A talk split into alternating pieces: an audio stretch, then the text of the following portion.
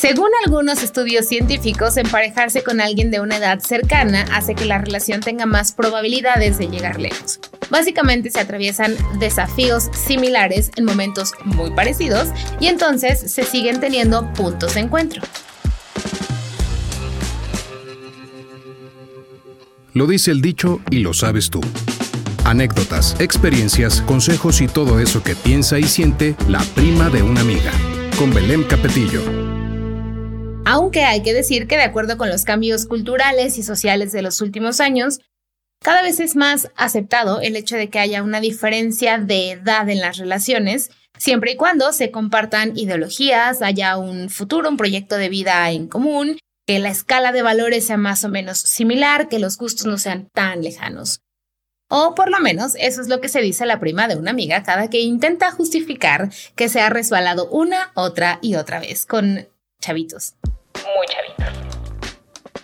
Es verdad que hombres y mujeres nos relacionamos desde lugares diferentes, pero en lo general, estar con alguien más joven tiene un dejo de admiración, que cae muy bien, se siente como un apapachito al ego. Además, te encuentras justo de frente con una persona con mucha energía y ávido de nuevas experiencias. ¿No es eso súper sensual? El mayor miedo de la prima de una amiga era que esa relación, ese tipo de relaciones, eventualmente se iban a sentir muy disparejas. Él iniciando su vida laboral, el otro en un momento crucial también de su carrera y ella pensando en reproducirse porque pues reloj biológico. Si te gustan mayores, de esos que llaman señores, probablemente poco te han cuestionado. Si te gustan menores, estoy segura de que en varias ocasiones se te ha criticado. Entonces, ¿cómo saber si seguir o no? ¿Vale la pena o no? ¿Dar el siguiente paso o no? Puedes preguntarte desde dónde te estás relacionando. ¿Desde tus carencias o desde un lugar saludable? ¿Tienen metas en común? ¿Estás dispuesta a pasar por encima de las normas sociales? Ahora bien, la prima de una amiga también te diría que puedes pasarla bien un rato sin grandes expectativas por la fechoría.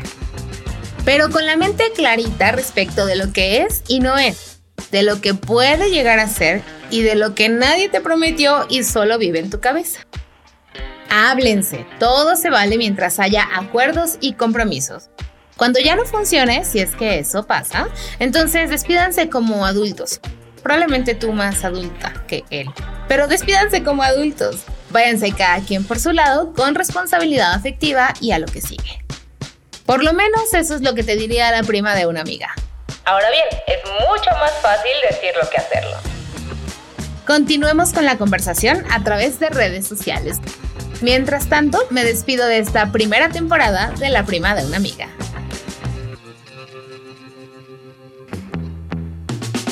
Gracias por estar aquí. Platiquemos sobre todo eso que te preocupa a ti y a la prima de una amiga.